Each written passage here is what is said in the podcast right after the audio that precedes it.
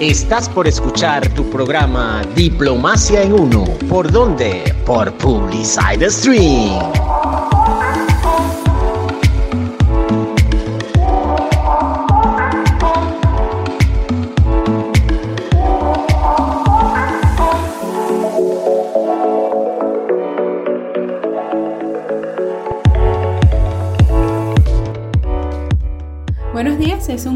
Saludarlos en la víspera de diciembre, en un año cuesta arriba como pocos, pero que nos ha dado más fortaleza y ha logrado sacar lo mejor de nosotros. Estamos al aire con ustedes a través de la plataforma de publiciteca.com y su radio vía streaming. Esperamos que tengan un día de provecho.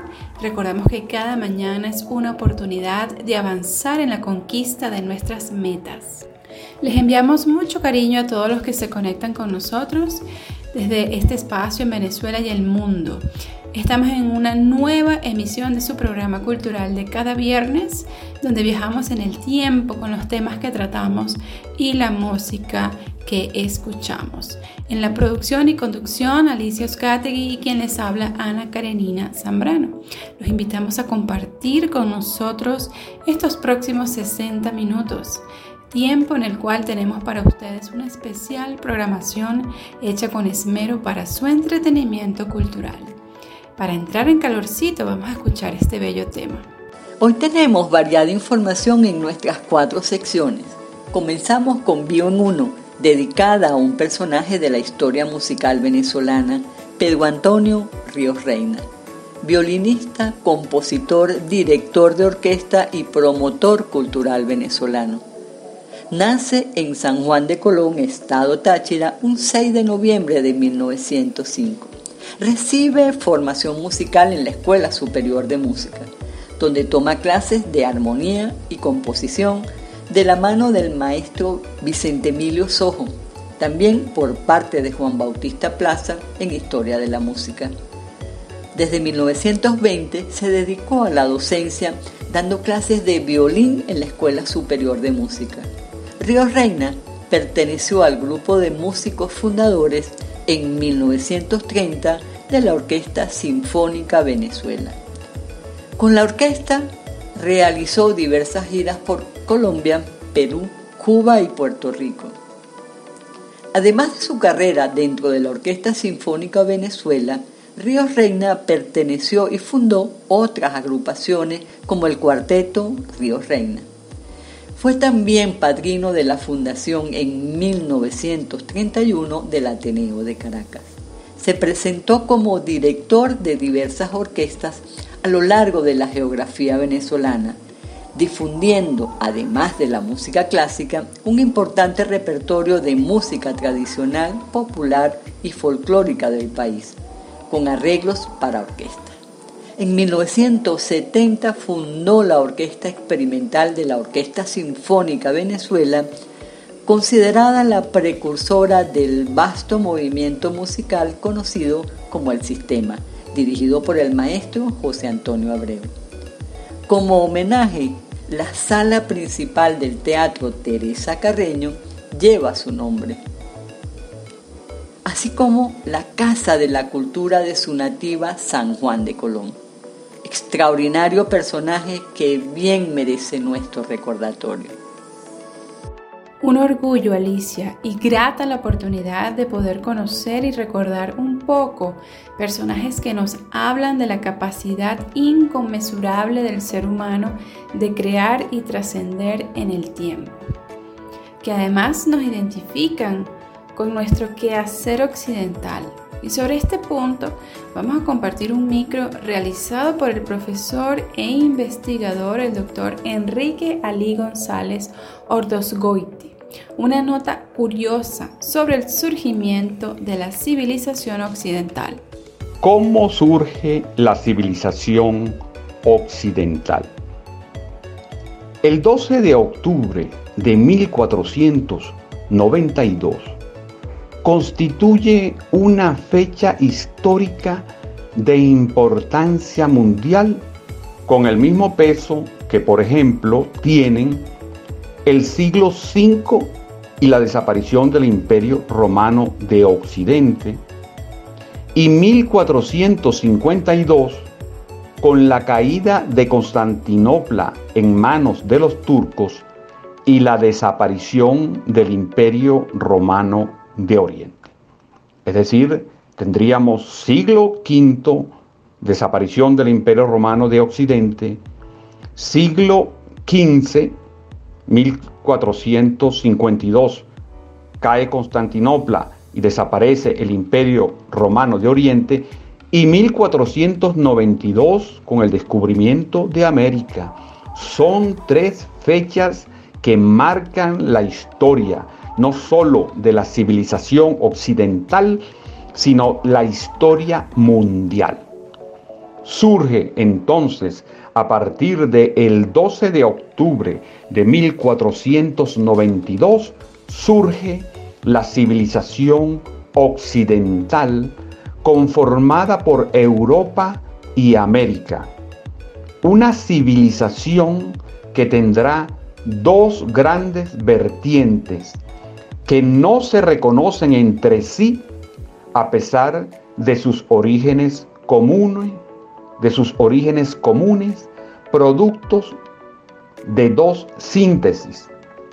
Uno, la fusión cultural e históricamente hablando de tres grandes ciudades o tres grandes culturas, eh, en algunos casos vinculadas a ciudades, que son Jerusalén, la Grecia helenística y Roma, que se van a encarnar en una institución como lo es la Iglesia Cristiana Católica Romana. Y la segunda vertiente es nuevamente Jerusalén, la Grecia helenística y Constantinopla, que se va a encarnar en la Iglesia Cristiana Católica Ortodoxa griega. La fusión Jerusalén, Grecia helenística y Roma a través de su principal agente civilizador, el imperio español, le incorporará a Europa todo el saber civilizacional acumulado en la América precolombina. Y la fusión Jerusalén, Grecia helenística y Constantinopla a través de su principal agente civilizador, el imperio ruso, le incorporará a Europa todo el saber civilizacional acumulado en el Asia Occidental. Por eso, cuando hablamos de la civilización occidental, que estamos hablando de Europa y de América, Estamos hablando de una Europa enriquecida con América a través de la impronta española y de una Europa enriquecida con Asia Occidental a través de la impronta rusa. Y todo eso, estamos hablando entonces de una civilización que se evidentemente se ubica en el continente americano, en el continente europeo, en la parte de Asia Occidental que va a ser controlada por los rusos y, la, y el Asia, el, el llamado cercano Oriente, que es una herencia que va a transmitir el imperio del romano de Oriente, todo eso va a conformar un gran complejo civilizacional que hoy conocemos como la civilización occidental. Excelente este micro que nos preparó el profesor e investigador Enrique Ali González Ordosgoiti sobre un elemento que nos agrupa en torno a una forma de ser, valores e historia. Recordamos que tenemos un trabajo en equipo junto al Centro de Investigaciones Socioculturales de Venezuela, CISCUBE, para la promoción y difusión de la cultura. Regresamos en Diplomacia en Uno, su programa de entretenimiento cultural donde viajamos en el tiempo y en el espacio con los temas que tratamos y la música que escuchamos. Les brindamos una forma cotidiana de promover el entendimiento y la convivencia a través del conocimiento de variadas formas de vida y expresiones culturales. Ahora vía online por Radio Extreme en la plataforma de www.publicite.com. Una producción para el entretenimiento que nos invita a reconocer desde una visión introspectiva nuestro gentilicio. Hoy, con una variada propuesta musical y de contenido en nuestras secciones. Ahora vamos a compartir la nota de prensa de la Embajada de la Unión Europea en Venezuela, que nos habla sobre el euroscopio. Así es, Carolina. Ya el Festival de Cine Europeo llegó un mes para disfrutar las últimas novedades del cine europeo desde casa la decimosexta edición del Euroscopio que se extenderá del 30 de octubre al 30 de noviembre de 2020. En esta ocasión el público podrá disfrutar 16 títulos recientes del mejor cine europeo y 8 cortometrajes sobre el medio ambiente, todos de forma online y gratuita. Además habrá cineforos con el trasnocho cultural, como clases magistrales con cineastas internacionales y un taller para jóvenes estudiantes de cine, en colaboración con la Escuela Nacional de Cine. La programación es gratuita y muestra la Europa multicultural y sus diferentes miradas a través de 16 películas de 15 países. Francia, Suecia, España, Bélgica, Luxemburgo, Italia, Letonia, Eslovaquia, Finlandia, Alemania, Países Bajos, Polonia, Hungría, Portugal y Suiza. Toda una extraordinaria oportunidad para viajar por Europa a través del cine. La exhibición de todos estos títulos se realizará de forma online hasta el próximo 30 de noviembre a través de la plataforma Festival Scope comedia, cine de animación, drama o documental. Son los géneros de este festival donde se abordan aspectos de temática social, inclusión, amistad, asuntos familiares o historias de superación, a través de títulos reconocidos en diferentes festivales. Todo el contenido del festival se puede conocer en www euroscopio.com.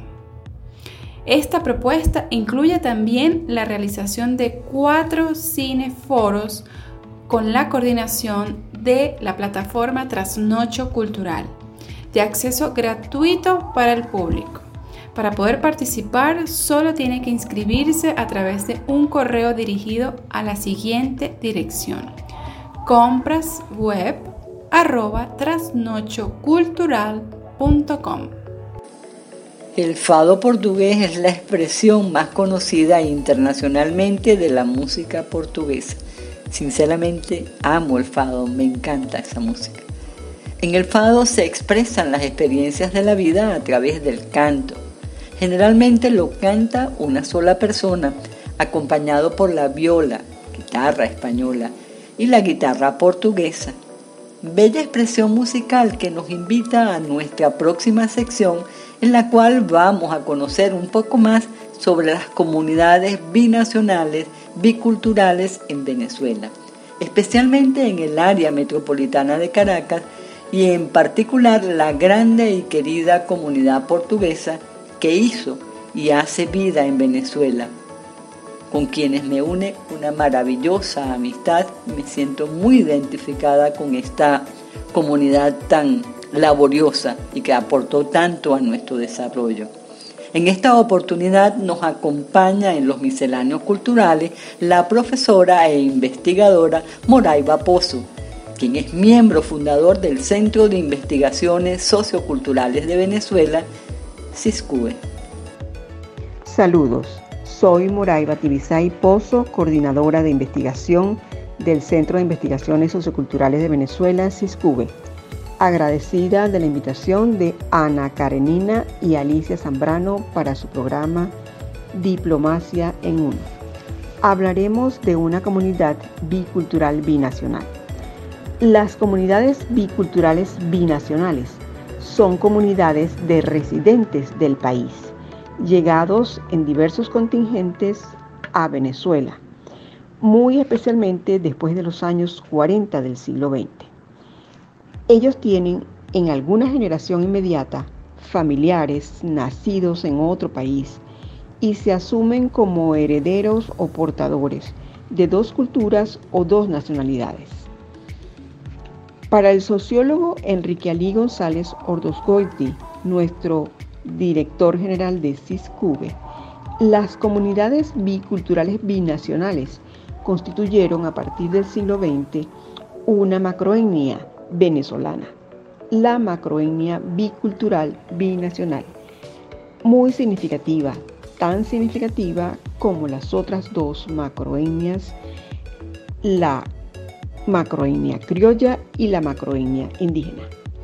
Escogimos hoy entre los grandes grupos de comunidades biculturales binacionales de Venezuela a una comunidad euroamericana, los más numerosos porcentualmente entre los de este origen europeo.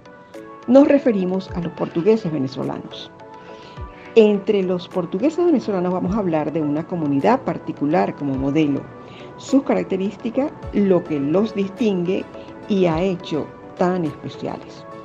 Luego hablaremos de los orígenes e historia de la inmigración portuguesa en Venezuela, la caracterización de comunidades portuguesas venezolanas a inicios de los 90 del siglo XX en el área metropolitana y el país, para finalizar con su estatus actual en 2020 y referirles algunos trabajos que hemos realizado en Ciscubre. Hablemos entonces de la comunidad portuguesa venezolana de los Altos Mirandinos. Esta comunidad se nucleó alrededor de un proyecto común religioso cristiano católico, construir la primera réplica en América, en Lomas de Urquía, sector llano alto del estado Miranda, del santuario a la Virgen de Fátima existente en Covadeiría, Portugal. Así, en abril del año 2008, ellos constituyeron la Asociación Civil Amigos de Nuestra Señora de Fátima de Venezuela. En julio de ese mismo año colocaron la primera piedra de esta obra. Hoy en día, en octubre de 2020, esta asociación tiene 1.500 asociados y cerca de 40.000 contribuyentes en la zona, la región y el país. Esta comunidad la forman entusiastas y muy comprometidos empresarios, comerciantes, avicultores, agricultores, floricultores, panaderos, algunos ganaderos y diversos profesionales, quienes a raíz de su organización con el objetivo de construir la réplica del santuario a la Virgen, han logrado establecer a lo largo del proceso una plaza Portugal una escuela para enseñanza del portugués, una agrupación de beneficencia, una academia del bacalao, un grupo folclórico portugués y dos ancianatos. En el año 2014, la profesora Marinés Páez Capriles, miembro activo de CISCUBE, nos propuso realizar entrevistas en profundidad a informantes clave con el propósito de caracterizar a esta comunidad bicultural, binacional. Nuestro director general, profesor Enrique Ali González Ordosgoiti, condujo el proceso, en el cual participamos la profesora Páez Capriles y mi persona. Entrevistamos a el señor Agostinho Goncalves, administrador de la asociación y de la obra del santuario, el cónsul honorario de Portugal en los Altos Mirandinos, la mayoría de los miembros de la Academia del Bacalao y a una pareja portuguesa-venezolana, miembros de la Asociación Civil Amigos de Nuestra Señora de Fátima de Venezuela, testigos del proceso. Para ese entonces, todos ellos aspiraban la finalización del santuario en el año 2017 año centenario de las apariciones de la Virgen en Fátima. Pero las condiciones económicas del país, con una inflación indetenible y galopante, dispararon al máximo los costos de la obra.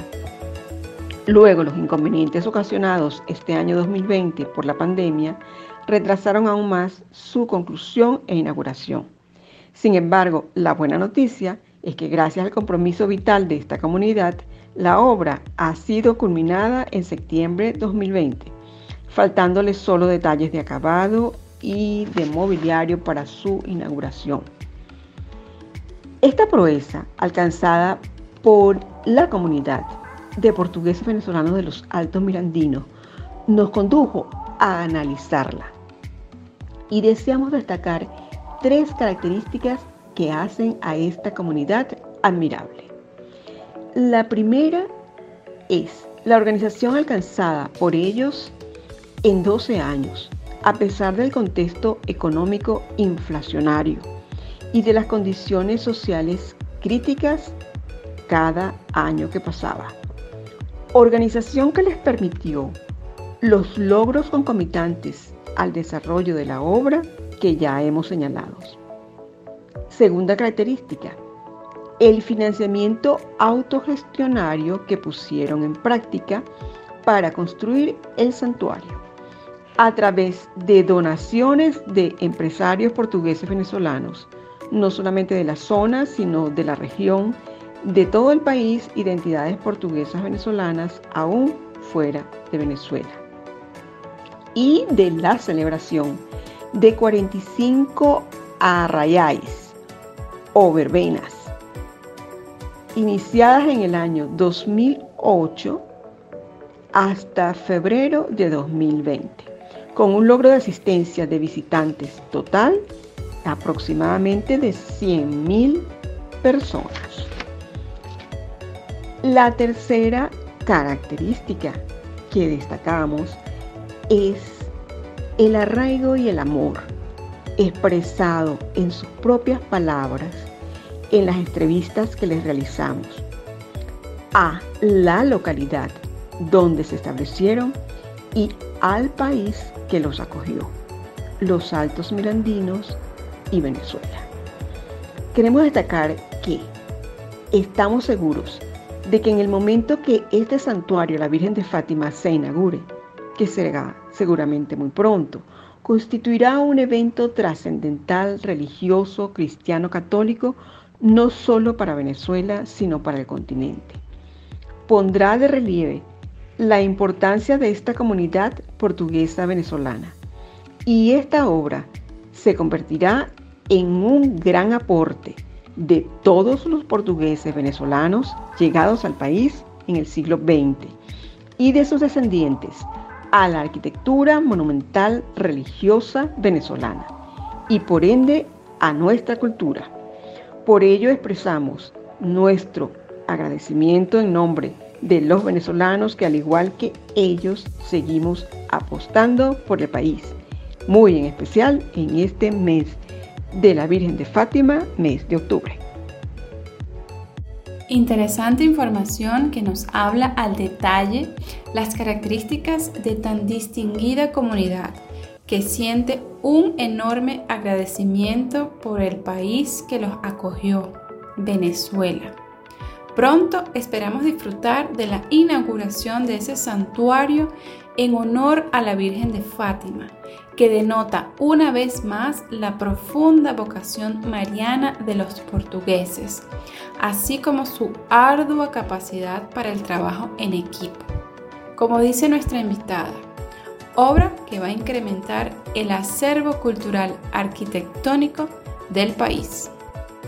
Agradecemos a la profesora Moraiva Pozo, investigadora del Centro de Investigaciones Socioculturales de Venezuela, por compartir estos micros con nosotros, que nos permiten conocer un poco más el quehacer de los portugueses en Venezuela y cómo celebran sus tradiciones, con particular ahínco en el pasado mes de octubre.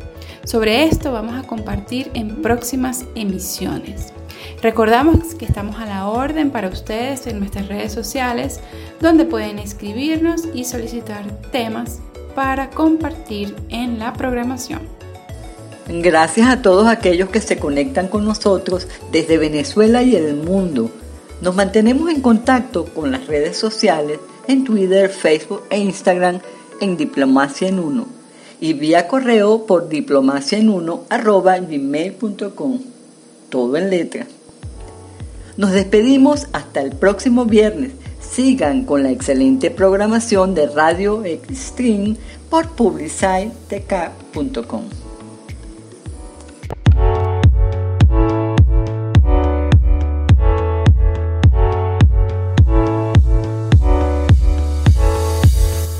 Acabas de escuchar el programa Diplomacia en Uno.